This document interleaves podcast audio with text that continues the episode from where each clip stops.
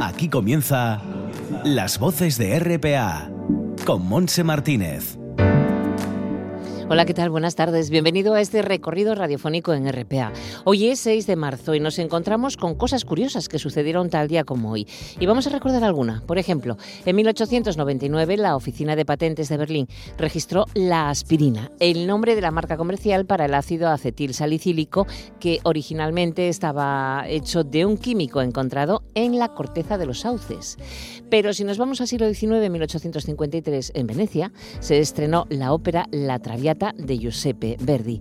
Y ya en el siglo pasado, el 6 de marzo de 1927, fue un día importante porque nacía Gabriel García Márquez, Premio Nobel de Literatura en 1982. Fecha triste, sin embargo, para Asturias, porque en 1938 moría el escritor Pachín de Melas. En cuanto a temas más banales, recordamos que tal fecha como hoy, pero de 1961, en la revista de historietas española Tío Vivo, se publicó la primera página de 13 Rue del Percebe. Y un último asunto, en este caso musical. Recordamos que en 1970 en el Reino Unido los Beatles publicaron su penúltimo sencillo, Let It Be.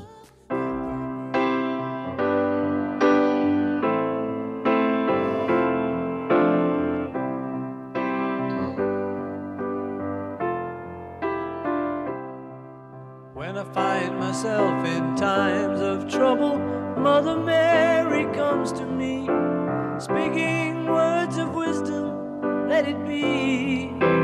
Canción que nos sirve perfectamente para anunciar nuestro recorrido de hoy, hasta las 3 en punto de la tarde. Pues bien, empezaremos con el dramaturgo Maxi Rodríguez, que nos presentará su nueva publicación titulada Lear o El Deporte Rey, dentro de la colección Hooligans Ilustrados de la editorial Libros del Cao. Seguiremos en Gijón, concretamente en el barrio de la Arena, donde se encuentra el estudio del gran pintor Valentín del Fresno. Nos hablará de su colección de acuarelas que dedica a los pueblos ejemplares de Asturias. Después estaremos con el fisioterapeuta Nacho Guirado para presentar El Milagro del Escorial. Anunciaremos los conciertos del Festival Factoría Sound de Áviles y terminaremos recordando al grupo Pink Floyd, ya que uno de sus integrantes, David Gilmour, cumple hoy 75 años. Todo está listo y preparado, un trabajo técnico de nuestro compañero Javier Palomo. Abrochamos nuestros cinturones y en marcha.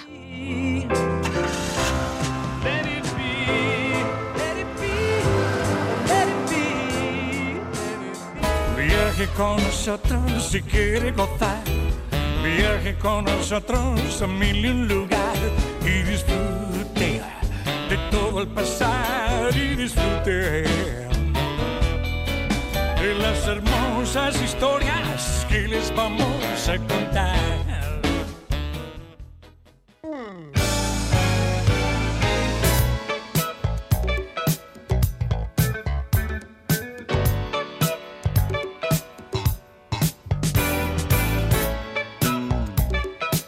Bueno, pues empezamos como lo habíamos dicho con el actor, director, escritor, guionista, nuestro Masi Rodríguez, porque queremos hablar de Lier o el deporte Rey Hooligans Ilustrados. Está con nosotros ahora en las voces. ¿Qué tal, Masi? Bienvenido. ¿Qué tal, Monse? ¿Cómo estáis? Pues con muchas ganas de, de- de hablar de estas cosas que nunca pudiste contarlas en los ensayos de tu grupo de teatro y que ahora sí las cuentas después de tanto tiempo, ¿no? Sí, yo siempre viví en dos mundos, como digo, antagónicos, ¿no? Porque parecía que estaba que estabas bajo sospecha, lo de jugar a fútbol y a la vez hacer teatro, pues estar pertenecer al mundo de futboleros y teatreros, sobre todo en mi época, ¿no? en los 80, en, en, la, en la cuenca minera, pues, eh, en fin, eh, de- digamos que desde el fútbol, desde desde el teatro siempre veíamos el, el fútbol como un enemigo, ¿no? Que, que te quitaba espectadores y que era muy problemático programar teatro porque la gente se quedaba más en casa viendo los partidos que asistiendo al teatro. Y luego desde el mundo del fútbol, pues bueno, pues en fin, esto de estar yendo a, a clases de ballet y danza y, y teatro era como una cosa un poco eh, desconcertante.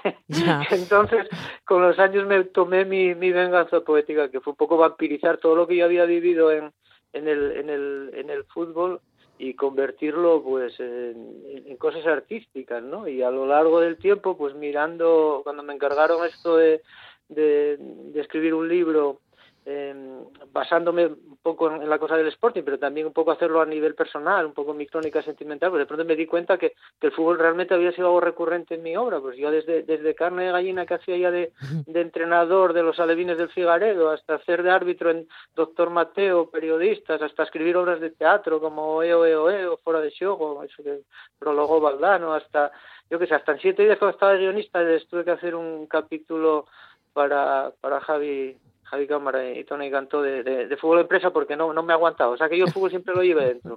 Y, entonces ahí, voy y lo cuento. pues, pues estás descubriendo muchas cosas tuyas, ¿eh? De, hace tiempo. Sí, sí. Y luego está el, el, Sporting de Gijón como, como telón de fondo que cada en Juegos Ilustrados, pues eso, cada, cada, a cada escritor le, le dicen que hable de su equipo, ¿no? Y su vinculación sentimental con, con el equipo, ¿no? Ahí está yeah. que escribe del Madrid, González del, del Barça, toda esta gente, este, bueno, este del Rayo, el Quique tal, Quique Peinado, toda esta gente y tal, Nacho Carretero, el Depor y tal, y yo, claro, yo, mi vinculación con el Sporting viene de, de más tierna infancia porque yo siempre fui muy sportinguista y ir al campo, abonado, socio y tal, y, y bueno, no me resultó particularmente complicado reflejar a través de un prisma humorístico una crónica sentimental de lo que, de lo que son los avatares futbolísticos, perteneciendo a un, a un equipo que como todos, ¿no? Tiene su épica y su y sus tones de sombra y su y su cosa gloriosa, o sea que bueno, divertido. Ya eh, desde el caudal, concretamente desde Ojo, ya desde pequeñín eras del Sporting de Gijón, Real Sporting de Gijón. Sí, hombre, claro, porque yo creo que tú ya es del equipo del que es desde pequeño y todavía para mí el, ir a los partidos, volver al yo no puedo perder ningún, ningún partido del Sporting, tengo que verlos todos porque es una especie de patología, esté donde esté, eh, a punto de empezar.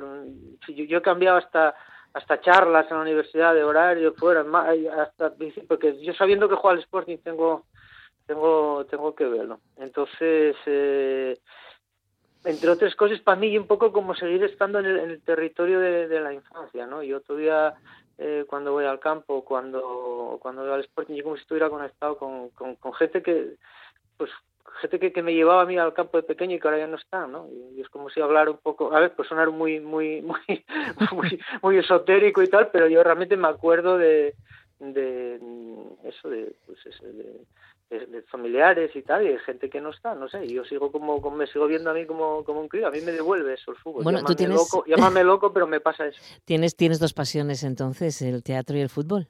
No sé si una más que otra. O las, yo creo que son compatibles. Sí, no, no, desde luego, hombre, eh, una forma parte de, del ámbito profesional y la otra ya es como más, eh, como si fueras un diletante, pero bueno, también con ese punto patológico de estar de estar eso muy muy conectado con el equipo y tal. Lo que pasa que en ambos casos y sobre todo en lo que al fútbol respecta tiro mucho de, humor y de, autocrítica, autoironía, porque como no nos riamos de nosotros mismos, bastante chunga está la vida pues como para tener que sufrir ahora por el fútbol hasta el final. El fútbol pues no deja de ser una cocina más, que decir que a nosotros, a mí por lo menos no me da de comer, y lo que me da de comer son otras cosas que, que, que, igual hay que tomar de otra manera, pero en cualquier caso tardo, trato de no perder el sentido del humor. Claro, y los recuerdos también están dentro de, este, de esta publicación más, y no estará aquí estará el Guaje, estará todos aquellos que, que has conocido también y que has seguido.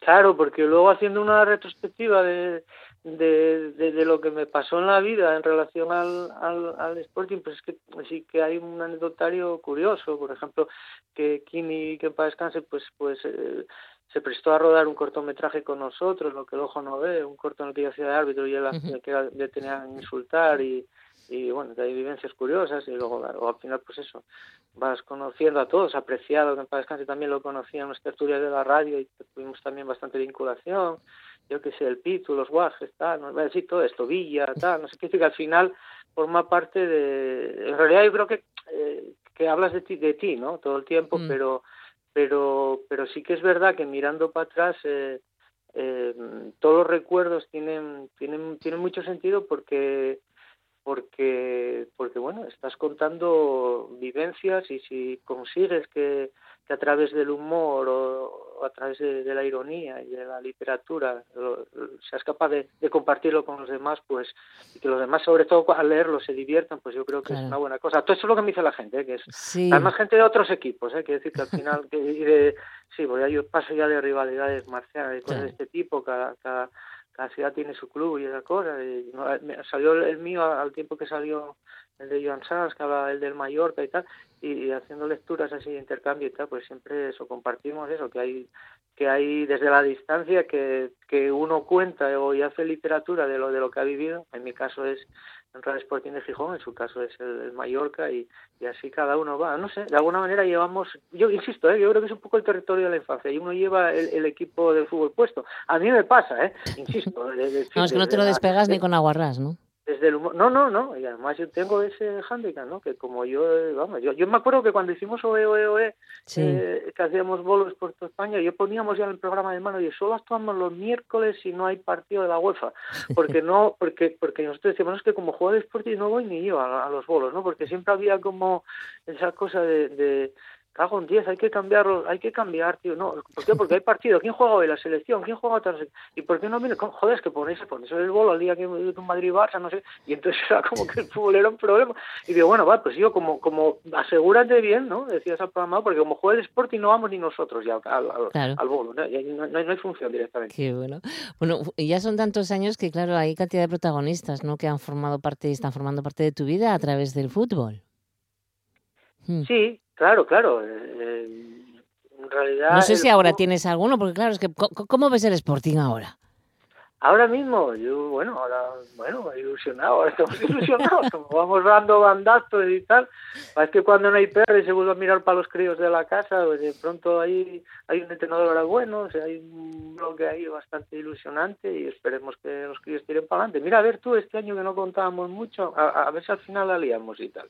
No, no, bien, eh, yo soy mucho de, de, de como te diría yo, de, entusiasmarme cada año. ¿eh? Yo soy mucho de, venga, equipín y tal, de ver la, la, botella medio llena.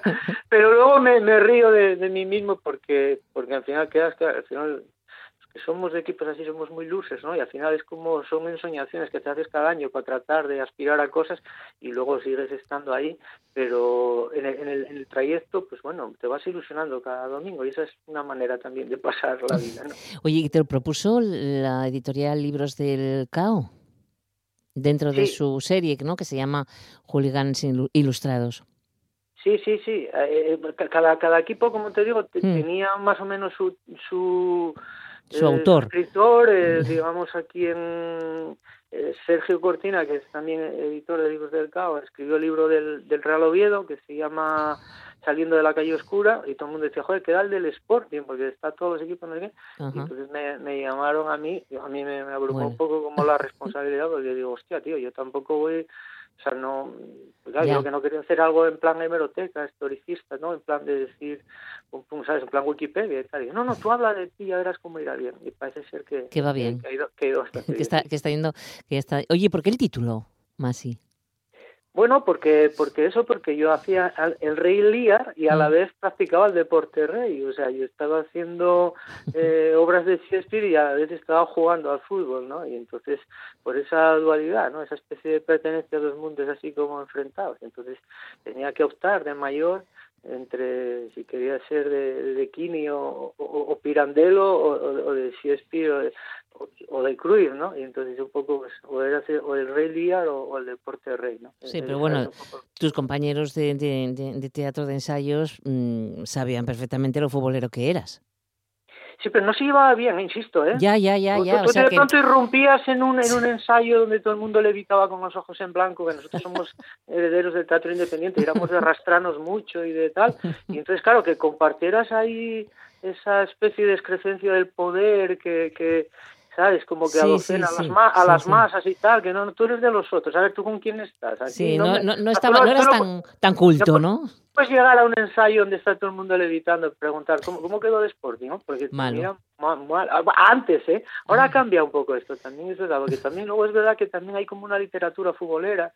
En su época, en la época mía, pues eso aquí se descolgaba Vázquez Montalbán con el Barça y luego Ignacio Martínez Pisón con el Zaragoza, pero tampoco había tampoco había mucho puente, ¿no? Ya te digo que estaba como muy Ya, como ya, muy, ya. muy Qué dividido. curioso, qué gracia, cómo cambiaron las cosas. Oye, mm, Liaro, el deporte de Rey Masi, eh, no sé si ya va por la segunda edición, no sé cómo está de edición, está la primera, se está vendiendo bastante, ¿cómo está? Se, se está vendiendo bien, pero yo Mucho. tampoco hago muchos muchos seguimientos. sé que es una la, la, la edición muy chula y el precio es muy muy económico Claro. también. Digo, son la colección así como es casi de bolsillo, son son a 8 euros, quiero Son- decir, son que tal, y, sí. y el, y el y se está vendiendo muy bien. sí. No, El, el- el libro termina con el capítulo El derecho al humor. Sí, sí, esa reivindicación que yo mantengo siempre, porque Que se necesita mucho ahora, Masi, el humor. Sí, sí, no, es que ya ves cómo están las cosas. Uf. ¿Y qué te voy a contar? Imagínate, nosotros en la cultura que estamos ahí cruzando dedos todo el tiempo con proyectos que se caen, hay mucho miedo, hay, eh, en fin, todo se pospone, no se sabe muy bien. Yo creo que se está perdiendo esa, esa cosa de lo presencial en favor de, de, de- de- cosas virtuales, de streamings y movidas de eso. Y los que ya pasamos de los 50, a mí todo esto me está dando mucho miedo, porque yo soy un tipo muy analógico y en el mundo este de los ordenadores y las pantallas voy un poco como, Mm. como pollo sin cabeza. Y en, en- en- en- quiero decir, los artesanales, los, fin, los que venimos del, del medio vivo presencial y artesanal, como es el teatro, pues seguimos ahí tratando de, de- en fin, ahora mismo se ha demostrado que la cultura es algo seguro, que no hay ningún no- contagio, no hay ningún problema, acontecimiento cultural y tal, pero pero bueno, ya cada vez tienes que hacer más. Por ejemplo, yo no he hecho presentación del libro este, todo eso por Ya, te, man- ya. te llama y todo es por pantallas Sí, que yo eso no Que no. Que no sé dónde me tengo que poner ni ni ni, ni para dónde mirar, ni... Sí, sí. y luego salgo como oscuro y esas cosas dice que yo soy ya bueno, pero en las librerías lo podemos encontrar el libro de Masi Rodríguez Liaro, El Deporte Rey, para pasar un buen rato, para descubrirte un poco más, porque con todo esto de futbolero y esa afición y esa pasión tan tremenda, pues, pues hay mucha gente que no la conoce. ¿Mm? ya sí es Así probable que te estás desnudando un poquito más, pero bueno, con invitándonos a sonreír, a sacar una sonrisa, una carcajada y a disfrutar por lo menos de ese momento en la vida. Bueno, Masi, pues, pues lo dejamos aquí dándote las felicitaciones por esta lectura que nos ha gustado muchísimo y, y nada, que sigas así, aunque no estés delante de una pantalla. Eh, Espero que, que pronto puedas hacer una presentación del libro, pero in situ, ¿no? Con la gente, con todos, para firmar además. Sí creo que en la feria del libro de Gijón pero en junio ya hay como una, una fecha probable entonces Vale. esperemos esper- hay que cruzar los dedos como dice Sí. el otro. si Dios quiere llegamos allá no que se dice en Exacto. la cuenca que sí, que sí. bueno, pues Masi, un beso enorme. Ha sido un placer estar un ratito contigo. Muchas gracias. un beso y ti y a todos los oyentes chao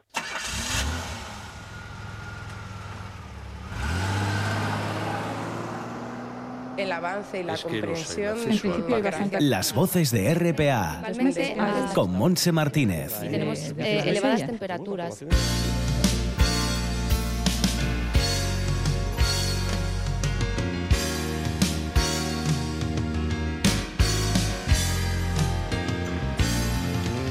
Y ya estamos en la zona de Gijón, concretamente en el barrio de la Arena, porque nos vamos al estudio de uno de los grandes pintores que tenemos aquí en Asturias, como es Valentín del Fresno. Y Valentín nos va a hablar de los pueblos ejemplares que tenemos, porque los ha plasmado en su obra.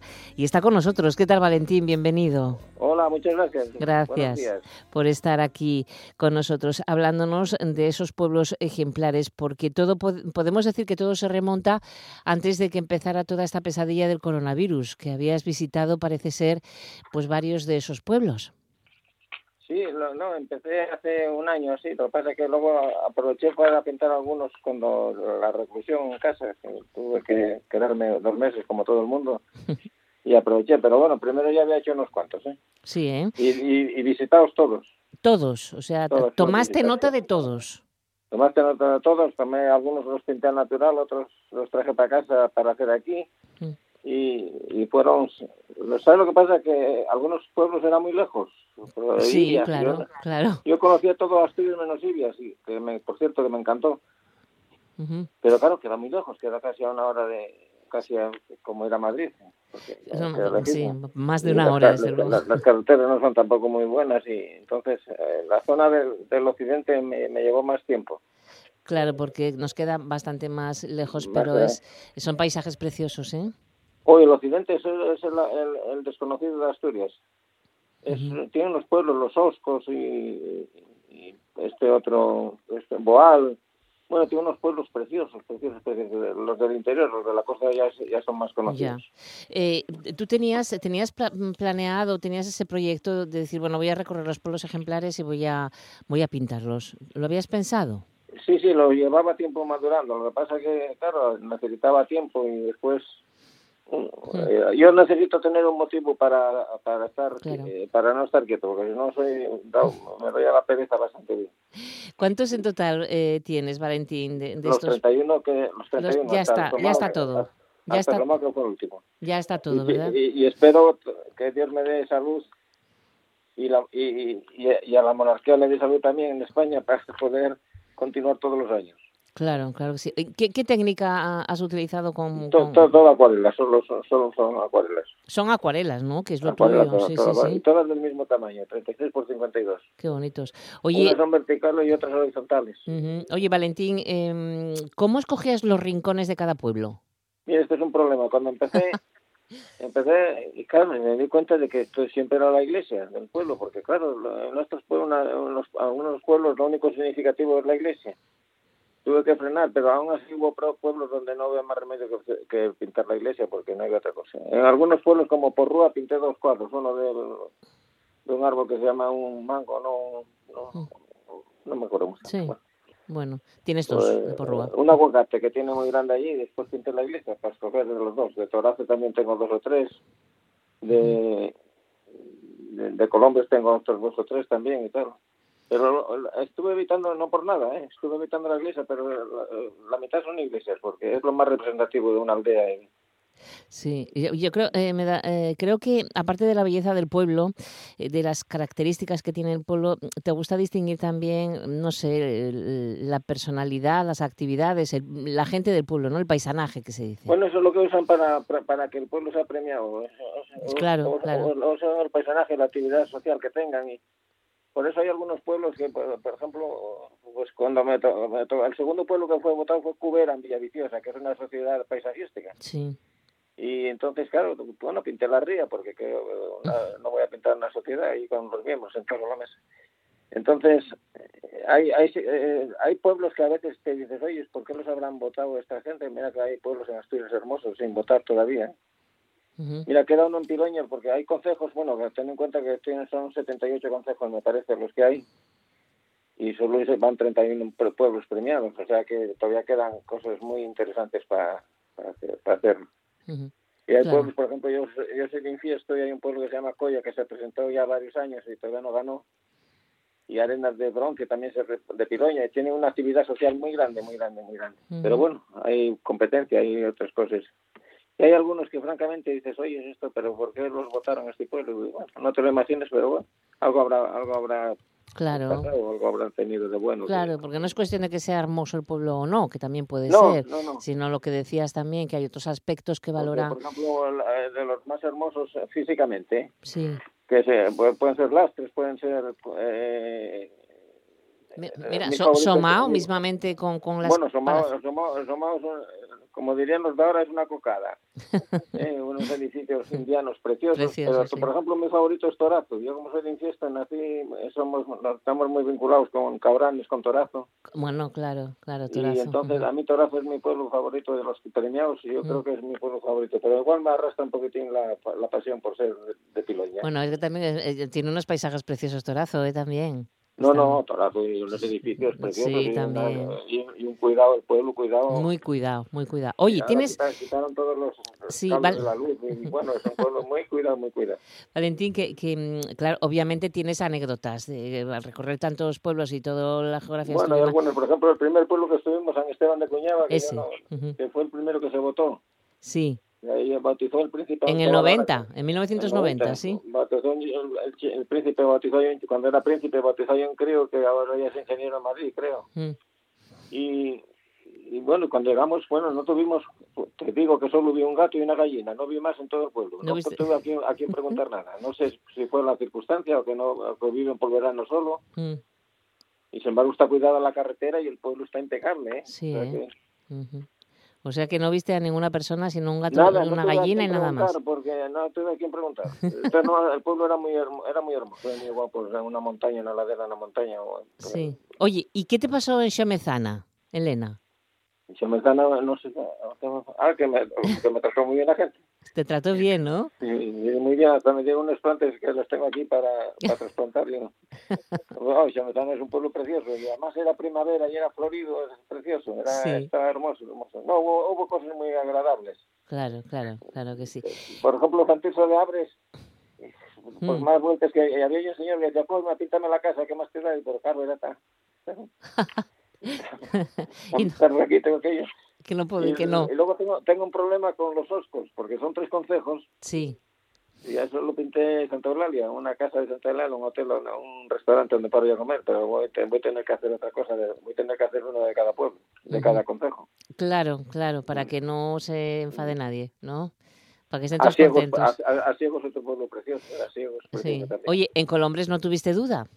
No, en Colombia no tuve, pues el, el, eh, pues, pinté la iglesia y después digo, "Oye, tanta iglesia y pinté el- el- lo de los indianos, el museo de los El indianos. palacete indiano, sí, que es, es Entonces, tan bonito, eh, ¿no? Es Ese es de los cuadros más guapos que tengo de esta colección. Qué bonito con las palmeras, Sí, ¿eh? con Esos las palmeras, jardines. es un cuadro precioso. Es precioso. un cuadro precioso. Oye, eh, a ti es eh, todos estos cuadros sobre estas acuarelas sobre pueblos ejemplares, Valentín, te gustaría que lo tuviera la Fundación Princesa de Asturias, creo. Hombre, yo, pues, hombre, yo cedo el trabajo, cedo el trabajo, Claro. no los cuadros porque tengo que comer, pero ce- ce- cedo las, eh, los todo. Vamos, que no les cobrarías nada, que lo- No, te no, no, gustaría no, que el de- nada, claro. solo vendería los cuadros si alguien los quiere, pero eh, cedería todo el trabajo si hubiera una publicación como una publicación digna, ¿eh? porque yo tenía un proyecto hecho con un plano para llegar a los pueblos, con Mm. anécdotas de los pueblos y Claro. y pero claro, esta la fundación era, no sé cómo, si estará muy, dis- muy, muy dispuesta. No hablé con ellos, eh, no los conozco. Bueno, no. pero pu- puedes eh, dirigirte a ellos y preguntar, mira. Sí, puedo preguntar. Seguro que les va a interesar tener esta colección. Pues, Bueno, o sea, acuarelas yo de Valentín del Fresno, ya tienes tu nombre también. Y a mí me gustaría que, eh, lo más, me llamó la Nueva España, y, pero bueno, me hicieron un reportaje muy agradable y eso, pero bueno, todavía no me contestaron para hacer una publicación. El Bueno. primero que llega, el primero muere. Porque Bueno, pues ahora te están escuchando desde RPA a ver si también cogen el testigo. lo que pasa es que son, son momentos raros, difíciles. Esto hace unos años eh, no, no hubiera po- dura- durado cinco minutos en casa, ya estaba publicado, pero ahora son tiempos muy, un poco extraños. sí, Ya estamos viviendo una temporada muy mala. Oye, eh, Valentín, ¿en, en qué pro- proyecto estás inmerso ahora? ¿Qué estás haciendo? Bueno, Porque tú no paras, cinco- ya lo sé. Pero el problema está, eh, necesito, eh, necesito, bueno, ahora estoy inmerso, estoy pintando cuadros de sonido todos aquí en el- Sí, sí. estoy rincones de que no pintó nadie, y rincones una casa, bueno, y Ujú. rincones fuera de lo normal, porque Ya, ya. oye, mira, pintar la playa de Gijón, el muelle, ya chico, ya llega uno, ya llega uno a cansar. Mm. ¿eh? Y, y entonces estoy haciendo rincones, ahora voy a pintar uno que vi el otro día y y después, hombre, me, me gustaría que si alguien publica, eh, estaría dispuesto a hacer los 78 consejos si alguien lo publicara, pero si no, Claro, no. claro, claro. Porque además yo ya, no- ya tuve mi, mi- mi inversión en, en libros y ya no, no quiero más, no puedo, ya no, no me Sí. lo permite La economía hacer más inversión, pero si alguien me hiciera los consejos o cualquier otra cosa que saliera de Asturias. Claro, claro que sí. Oye, Valentín, ¿qué tiene para ti la acuarela? Hombre, la acuarela tiene el encanto de, de la, de- del natural. de- yo lo- hasta hace muy poco, ahora ya por la edad, ya uno va cumpliendo años y ahora ya pinto en casa también. Pero antes tenía vicio, era vicio como droga de pintar al natural. Era una cosa increíble. Bueno, recuerdo que un día nevaba, casi no pude salir del estudio y pinté el patio de luces que se ve desde, Desde tu casa. desde la ventana. Desde el estudio. Tenía, tenía verdaderamente vicio, pero bueno, no eso no es ninguna ventaja ni ninguna Mm, lo que pasa es que eh, el natural lo disfrutas mucho. Y lo que tiene la acuarela es muy excitable. No es como el óleo que piensas, fumas o echas un cigarro o tomas una Coca-Cola. Pero el, el óleo es más, más tranquilo. Yo algunas veces hago acrílico, que es como si fuera óleo. Mm. Y es más, para mí es como descansar, porque la acuarela es muy excitante. Estás pendiente de la humedad, del papel. claro. de- Es que es de- muy, de es muy difícil la técnica de la acuarela, Valentín. Sí, es la más, yo es la más más difícil. Bueno, junto con el pastel, bueno, ¿no? el pastel también, como mancha tanto, es más complicado también. No, el papel, además el papel es caro. El pastel, no, digo el- la técnica de pastel. Ah, el pastel es que no, no lo uso muy poco. Ujú. Pero No, la, nunca la acuarela, y la- mira, hay una técnica la cera que nunca me dio más por ella. No sé, bueno, va en- claro, cosas cada uno. A uno le da muy bien el pastel. y- Yo vi cosas del pastel maravillosas hechas, ¿eh? Oh, ya, yo también. Hay una bienal en Oviedo, no sé si seguirá haciendo, porque con todo esto del COVID, pero las bienales de Oviedo de, pastel, ahí ves cada cosa que no lo crees. No, no, el pastel se hacen, Uf, se modela, se modela igual que si fuese un óleo, Ujú. se consiguen los colores. ¿Sabes lo que tiene? Que es un poco efímero. El tiempo, no, Claro. no, hay pasteles que hace muchos años, de durero y tal, pero bueno, es que hay que es fijador y sí, ti- tiene que es estar, no se puede fijar, porque si lo fijas queda mal y Queda mal. pa- pastoso. Sí, y- es, es muy complicada también, es que el pastel es complicado, pero pues ten en cuenta que el, el pastel tiene a lo mejor 70 colores, no tienes que andar mezclando nada, pones uno encima de otro y te queda estupendamente. Claro, y la acuarela no, No, la acuarela, eso, eso es. Eso es que- otro- la acuarela es un mundo aparte. es un mundo aparte. El blanco, el blanco es el que pone el papel, ¿no? El blanco y papel. Bueno, los ingleses usan el blanco muy bien, ¿eh? Sí, ¿eh? Eh, el- en color, con, con color, pero en España está mal visto usar el blanco. es el papel. Sí. alguna vez no hay más remedio. Si tienes que pintar un palo de un velero, no, te más- es no puedes andar alrededor, pintando alrededor, y- o una gaviota no puedes andar y tienes que usar el blanco. Ya, Y ya, si, ya. queda, y si queda bien, mira, yo, el resultado final es lo que vale. Mm, los- la- está bien que lleves la técnica de la transparencia y todo, lo- pero hay que lograr un... mm.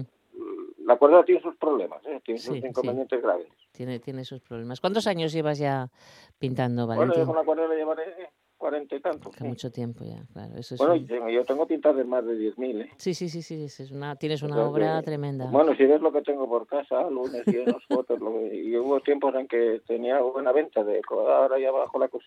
Sí, bueno, a ver si cambia todo esto. Bueno, pues Sí, tengo que dejarlo aquí. Valentín del Fresno, Bueno. gracias por presentarnos esta colección sobre los pueblos ejemplares de Asturias. Ojalá la vaya para la Fundación Princesa Asturias.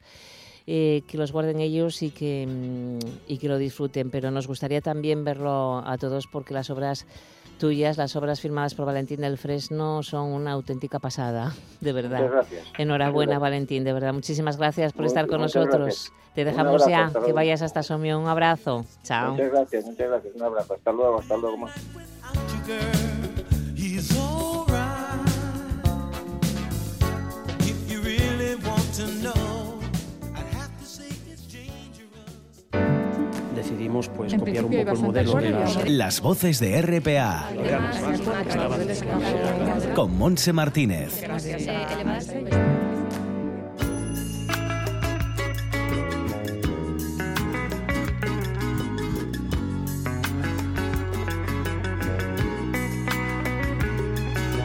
Y a estas horas pues ya estamos en Pola de Sire porque queremos eh, presentar un libro eh, muy interesante que se titula El, Milagro del Escorial, cuyo autor está con nosotros, es Nacho Guirado. ¿Qué tal Nacho? Bienvenido. Buenas tardes. Hola, buenas tardes, Monse. ¿Qué tal? ¿Cómo estás? Pues, pues con muchas ganas de, que nos cuentes cosas. Un libro que se está presentando estos días, que mm, trata de algo también eh, que todos llegamos a conocer, ¿no? Todos eh, sabíamos de la existencia de lo que sucedía en una parte del Escorial en cuanto a milagros, pero lo que no sabemos muy bien es por qué escribes esta novela. Decimos que es, un, es una novela, no es.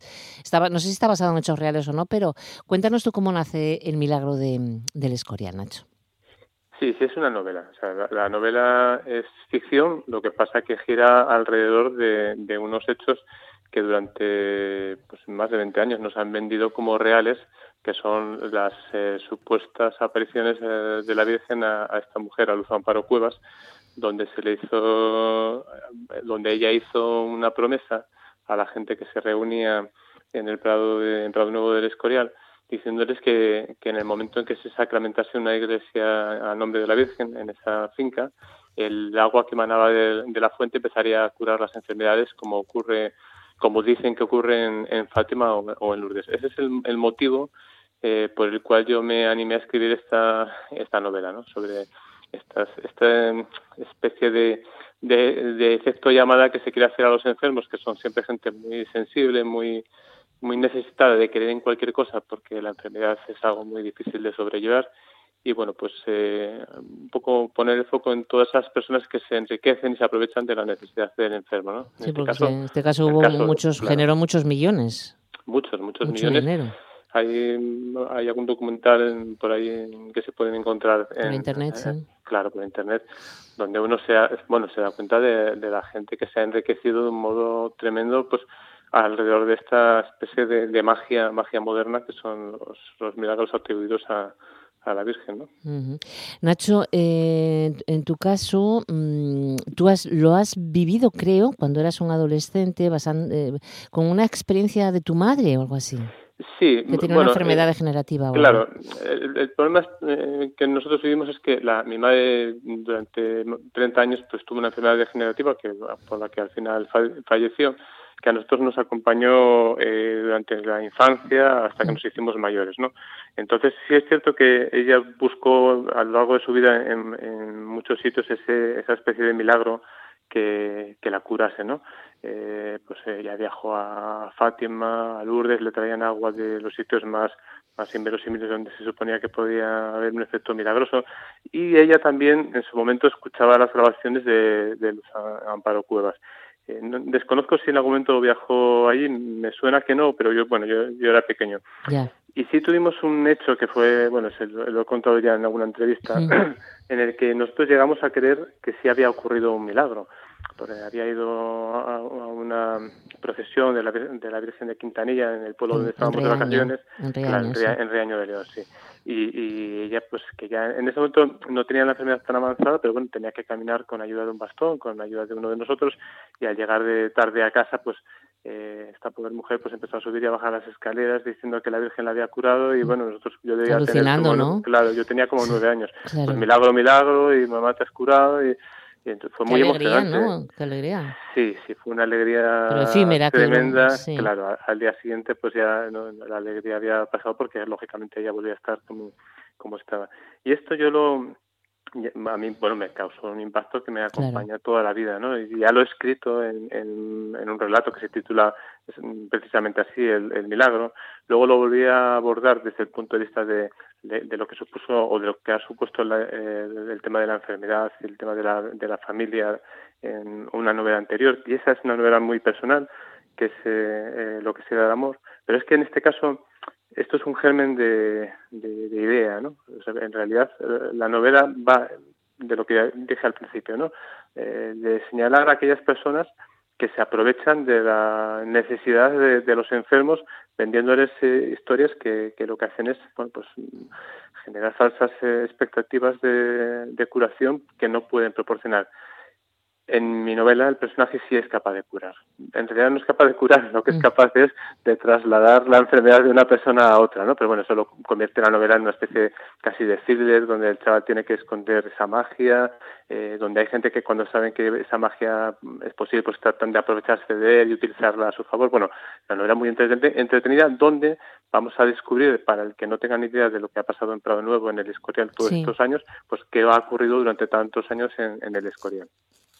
Claro, o sea, que el protagonista es un adolescente que también tiene una mamá con una enfermedad degenerativa, pero también aquí ya cambia, aquí ya entra la ficción donde tiene un padre que debe de acosar a la madre o algo así. Eh, sí, sí, eso es en, el principio. Voy a, voy a destriparla un poquito. Bueno, un poquito para poner los dientes largos, pero no cuentes Un poquito, sí, porque en realidad, a ver, este tipo de, de, historias donde, donde tenemos que aceptar la premisa de que hay algo, hay algo mágico, hay que aceptarlo desde el principio, ¿no? Esto es como cuando lees la metamorfosis de Kafka y, el, protagonista pues se, convierte en un bicho en el primer párrafo. O sea, si eso no te lo crees, cierra el libro y, no lo leas porque no es tu libro. Mm. En este caso tenemos que aceptar que, nuestro protagonista, Ricardo, que es un adolescente, en la desesperación por ver que su madre está a punto de fallecer, está con el tratamiento de paliativos y a punto de ver cómo su padre se lanza sobre la madre para agilizarle el trámite de morir pues con una almohada, pues eh, en ese momento de soltar a su madre y empujar a su padre,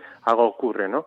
Y en eso que algo ocurre descubre este poder que es el que vamos a acompañar a lo largo de la novela. Y que yo creo que como que al lector le hace un cuestionamiento que me parece muy muy interesante, que es ¿qué haríamos nosotros si fuésemos Ricardo? O sea, si yo tuviese el poder de curar a cualquier persona, imagínate que tienes en casa a alguien muy querido, muy querido, y tiene una enfermedad muy grave tú se lo puedes quitar. Pero claro, ¿a quién decides que tú... Pásaselo. Claro, y Pásaselo. que eh, en, en ese tiempo corto. O sea, no puedes decir, bueno, esto me- se lo quito y a ver si dentro de un año encuentro a alguien. No, Tienes Ujú. que buscar a alguien a quien tú le, le puedas eh, entregar esa enfermedad sabiendo que le va a provocar lo mismo que le estaba provocando a tu ser querido, ¿no? Ya, O sea, ya. Un poco complicado, ¿eh? Bueno, eh, Porque vaya decisión que tienes que tomar. claro, claro. Porque Y eso es lo que le pasa. No quieres el mal, no, no quieres el mal a nadie, pero también está el beneficio y de que cure tu madre, ¿no? Es un dilema, un dilema. Bueno, eso de que no quieres el mal a nadie, eso para a los lectores que realmente sí quieren el mal para alguien, a lo mejor, mm, le- claro, es, es una fantasía que, que, bueno, les hace jugar con ella, pero claro, mm, va a pasarle como le pasa a Ricardo cada vez que utiliza su poder, que tiene consecuencias y que realmente el juicio a otra persona uf, es, es complicado, ¿no?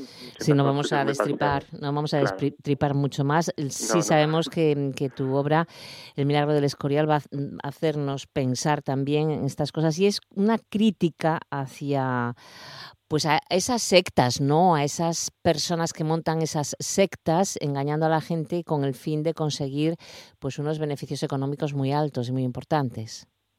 Sí, sí, eh, aunque la novela no, no se postula de este modo, sino porque trata de, de abrir los hechos eh, del modo, eh, no voy a decir imparcial, pero sí voy dando motivos a favor y en contra para que el lector que no conozca nada de esta situación eh, le pase como a Ricardo, que tiene que eh, hacer su propia valoración de qué es, significa esta fundación que hay alrededor de, de Prado Nuevo, de las apariciones, yo, mm, como alejado ya de- del libro, ¿vale? Como Sí. persona que sé de, esta, de este grupo, reconozco que, que creo que son una secta total, o sea, un grupo que anima a las personas que se integran en su comunidad eh, a, a ingresar todos sus bienes a favor de, de esa comunidad.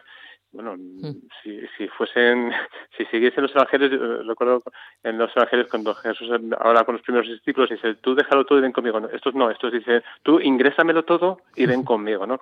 Cambia un poquito el, Pues sí. el- el mensaje. Hombre, eh, también podemos decir que a raíz de sacar en esta casa en TPA el reportaje con Carolina Sarmiento, se ha puesto en contacto con nosotros pues personas de Oviedo, una señora de Oviedo concretamente, que sí creen a ciencia cierta que esto sucede, que ellos van allí, que dicen que pasan los milagros. Es, Sí, es sí. tremendo que exista, Sí. exista esto. Me, me avisaste porque fue un poco desagradable para la periodista porque la llamaron, la llamó esta señora y fue muy incómodo. Entonces, como me disteis el teléfono, pues yo decidí que, bueno, ya, ya que esta mujer tenía una queja, que me, lo, que Claro, que llegar a mí. ¿no? a ver qué decía. Claro. Claro, sí. Entonces, yo, en principio, como ella me hablaba de, de lo bien que le había, ido, le había ido su experiencia en, en Prado Nuevo, todos los años que había estado viendo, me- bueno, pues le dije lo que hay que decir. Bueno, señora, su, su experiencia Claro. me parece bien, no tengo ningún problema, es lo que usted ha percibido, no tengo nada que decir. Además, no tenía nada que decir, era lo que ella valoraba. Pero entonces ella me dijo, "Ah, es que yo sí he visto que ahí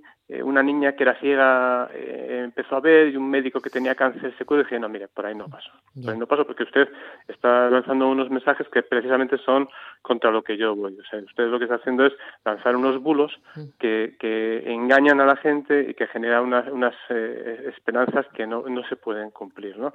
Entonces la señora se enfadó mucho conmigo y dijo, terminó la conversación diciendo que el diablo Estaba hablaba por mi boca, con lo cual yo estoy a punto de ponerme en contacto con el Dian de la Catedral de Oviedo, que el otro día si en una entrevista, claro, como que es exorcista y a ver si me saca el diablo con alguna de estas cosas que hacen ellos ahora, entonces Sí, que te haga un exorcismo para que te lo saque del cuerpo, ¿no? tiene que ser muy entretenido. Bueno, de todas formas, esto, sí, de todas formas, tú eres psicólogo, ¿no, Nacho? No, fisioterapeuta. Ah, fisio- pensé que fisioterapeuta. era psicólogo, ¿no? Te decía porque también podía, eh, el- para un psicoan- psicólogo, pues esto, el analizar un poco estas cosas, pues, pues eh, es importante. Pero bueno, el caso es que esto es una novela que has creado Sí, tú. es una que novela de entre- entretenida. Ficción, y- sí. exactamente, exactamente. Pero mira tú las pasiones que levantas por ahí con, con esto. Sí, sí. Y que me ha llevado a mí también a conocer y a profundizar un poco más lo que sucedía con estos milagros del Escorial, de Prado Nuevo. O sea, que, que tremendo. Oye, em, ¿con qué editorial estás? Mira, esta es una editorial eh, pequeña de Madrid que han hecho dos escritoras. eh, se llama eh, Editorial Maluma, que es- está muy bien. La verdad que es muy loable que, que a pesar de todo lo que está pasando con, con el virus sigan lanzando títulos porque bueno arriesgan su dinero en el momento más complicado para, para publicar y vender. Esto yo estoy agradecidísimo. Han hecho una edición que me gusta mucho.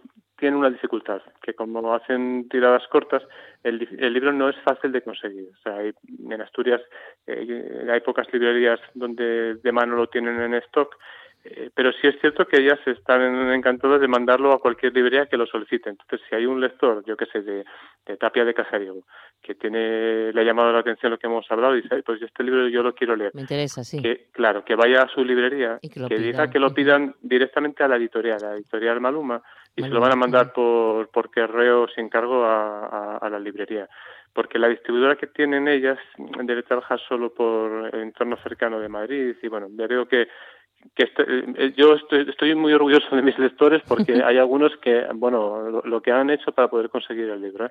están esperando y han ido varias veces a la librería donde creían que lo había y se había agotado porque se ha agotado varias veces en algunas librerías eh, los libros. Bueno, estoy muy feliz de la respuesta de, la gente. Pues nada, que animamos a esta lectura, El milagro, del Escorial de Nacho Guirado, en esa librería de barrio de tu casa, cerquita de tu casa, pues la podéis solicitar, que es la editorial Maluma. Pues muchas gracias, Nacho, enhorabuena por este trabajo y bueno, pues seguiremos, si escribes más historias, eh, las contaremos también. Gracias, cuídate muchísimo y que tengas un buen día, un buen fin de semana. Hasta luego. Hasta luego, chao, chao.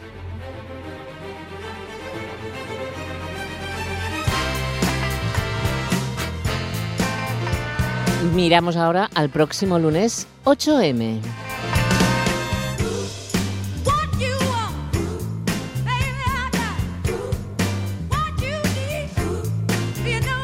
Considerado todo un himno del movimiento feminista, el Respect de Aretha Franklin no puede faltar en el Día Internacional de la Mujer. Pero, ¿cuál es la historia de esta canción? Curiosamente, la canción tenía un mensaje muy diferente y machista. La compuso e interpretó Otis Redding para manifestar el lamento de un hombre que volvía a casa de trabajar y consideraba que su esposa no le brindaba las atenciones que merecía. Aretha Franklin, la reina del soul, dio una vuelta de 180 grados al mensaje con su interpretación y algunas variaciones en la letra. En su versión es la mujer quien exige al marido que la trate como es debido, deletreándole la palabra respeto. R-E-S-P-E-C-T pues bien, dicho esto, el 8 de marzo nació como un movimiento mundial que promueve una huelga internacional de mujeres en la que se celebra el Día Internacional de la Mujer. El movimiento fue creado a finales de octubre de 2016 como respuesta a la violencia social, legal, política, moral y verbal actual que sufren las mujeres contemporáneas en diversas latitudes y fue promovido por organizaciones de mujeres de más de 50 países para visibilizar la violencia machista en todas sus formas y expresiones, sexual, social, cultural, política y económica. Por tal motivo, en todos los ayuntamientos asturianos se organizan actividades vinculadas a dichas reivindicaciones, a dicho día. Y vamos a anunciar algunas. Empezamos por la comarca de Avilés, donde en el Palacio de Valdecarzana se encuentra la exposición inaugurada ayer, Papeles de Mujer. Esta colección la podremos ver hasta el día 19 de marzo. Contiene obras de 13 mujeres artistas de diferentes edades y trayectorias, quienes a través del papel transmiten lo que el arte ha significado para ellas y cómo ha influido en sus sueños y aspiraciones personales. También en Avilés, el lunes 8 a las 12 del mediodía, se estrena el documental Mujeres de Avilés en primera línea frente al coronavirus, un testimonio de 15 avilesinas de diferentes ámbitos laborales. Se podrá ver a través del canal de YouTube del Ayuntamiento y en sus redes sociales, donde también, una hora más tarde, se podrá ver la lectura del manifiesto del Consejo Municipal de la Mujer. Y a por la tarde, a seis y media, se celebrará una mesa redonda sobre igualdad salarial ante la brecha laboral en tiempos de coronavirus. Y otra actividad vinculada al 8M en Avilés es el ciclo de cine Mujeres tras la cámara, en el marco del proyecto europeo WOMARTS. Se trata de películas y documentales dirigidos por realizadoras de prestigio internacional.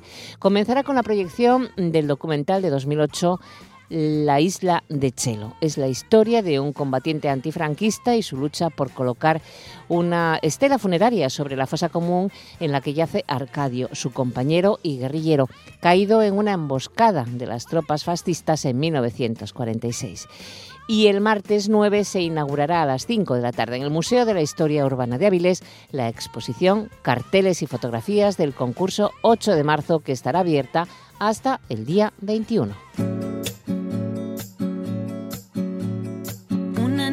Viste en el espejo, me mira prudente y no quiere hablar. Hay un monstruo gris en la cocina. En el Consejo de Castellón, mañana domingo a las 8 de la tarde, promovido por el Área de Salud de Servicios Sociales y protagonizado por mujeres jóvenes, emitirán el programa radiofónico a través de YouTube Alucina Vecina, con Radio Crash y Bordeando Castrillón.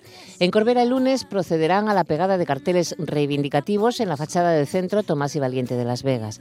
En Illas, a las 12 del mediodía, leerán el manifiesto comarcal. A la misma hora lo harán en el Ayuntamiento de Gozón, donde también estrenarán el vídeo Cuatro historias que te dejarán sin palabras, realizado por la Fundación Secretariado Gitano en colaboración con la Concejalía de Igualdad.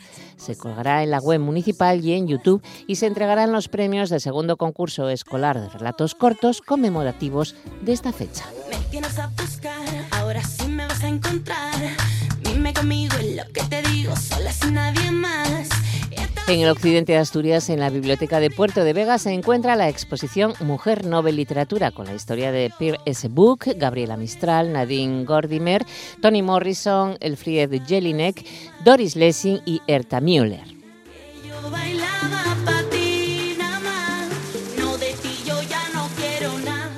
También en Cangas del Narcea, el Ayuntamiento creó el certamen Cangas del Narcea por la Igualdad, en el que insta a los ciudadanos a crear vídeos en TikTok.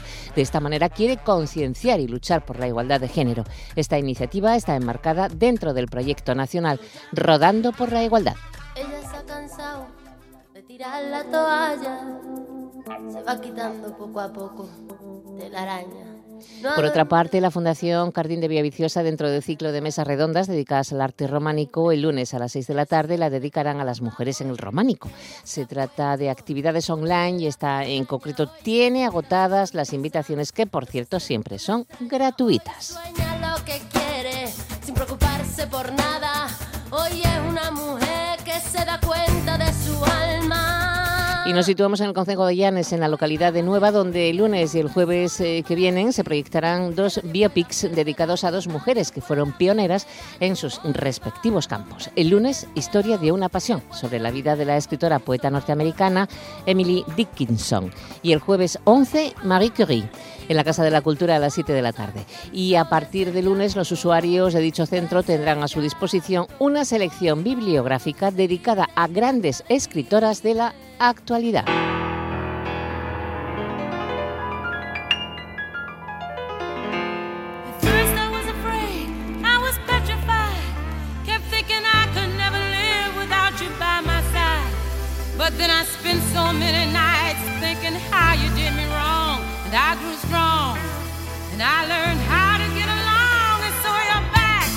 Aquí unas pinceladas de los muchísimos actos que se organizan con motivo del 8M. Nos quedamos con otra canción imprescindible para estas reivindicaciones de mujeres. Este clásico de la música disco ha servido como canción de batalla para los colectivos feministas y LGTBI desde que Gloria Gaynor la cantó por primera vez en 1978. La letra, sobre una mujer que no se deja vencer por una ruptura amorosa, contiene toda una demostración de fuerza y superación.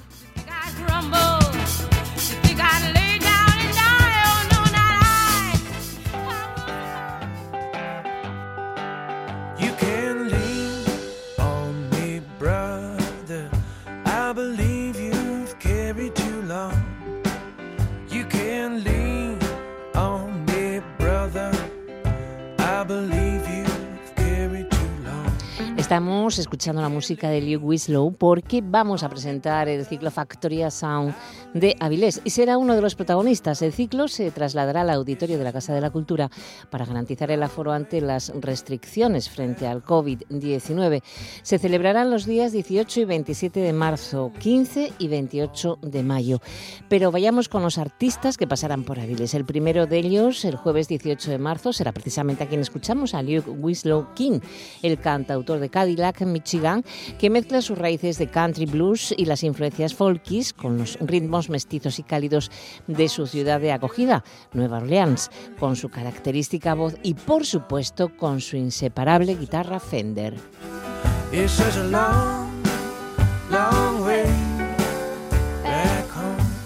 El siguiente concierto del Factoria Sound de Avilés lo dará el grupo de Salamanca El Altar del Holocausto, un referente del rock instrumental en nuestro país. Lleva más de 10 años de trayectoria.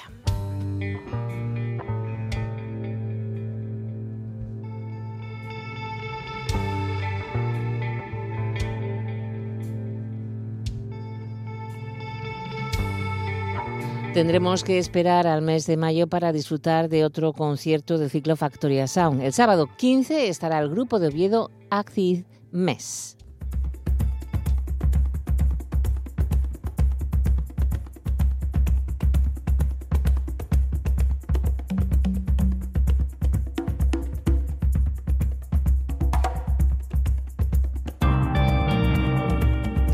Los obetenses Acid Mes llevan una década recorriendo los escenarios y, sin embargo, será la primera vez que actúen en Avilés. Y lo harán a lo grande, dicen. Van a presentar su trabajo, el más ambicioso hasta la fecha del grupo, Sangre de otros mundos, un viaje psicodélico con ritmos frenéticos.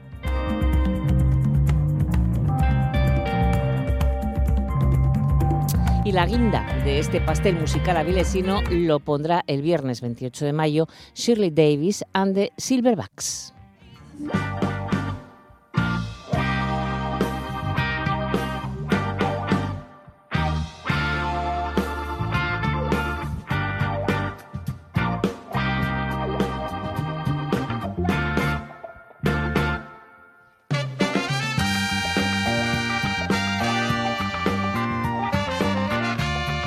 Shirley Davis está considerada como la gran diva del soul en Europa. Tiene una potente voz, es mujer londinense de ascendencia jamaicana.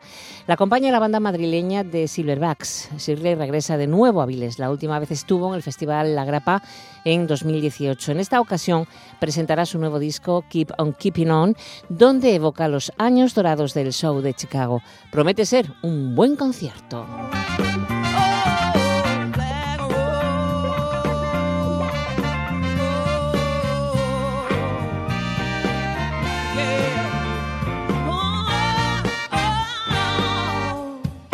Este ciclo, Factoria Sound, lo organiza la Concejalía de Cultura de Avilés y es un reclamo para los amantes de la buena música en todo el norte del país, debido a la calidad de los artistas invitados. Las entradas están ya a la venta desde el pasado lunes a un precio de 10 euros y se pueden adquirir pues, por los canales habituales. Si no las sacas con antelación, el precio en taquilla subirá a 12 euros, que tampoco es demasiado. Hay una excepción. La entrada para la banda El Altar del Holocausto es un pelín más cara. 12 euros anticipada, 15 el día del concierto. Todos los conciertos empezarán a las 8 de la tarde y a darse prisa, que estas entradas vuelan.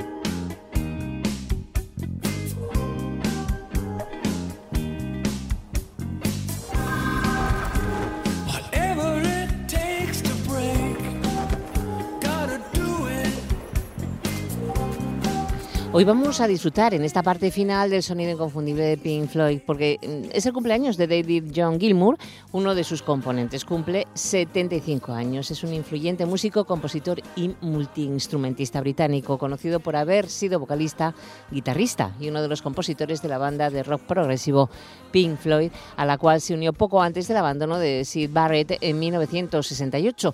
Junto con su trabajo en esta banda, Gilmour ha colaborado en otras publicaciones como productor y ha estado envuelto activamente en eventos benéficos a lo largo de su carrera.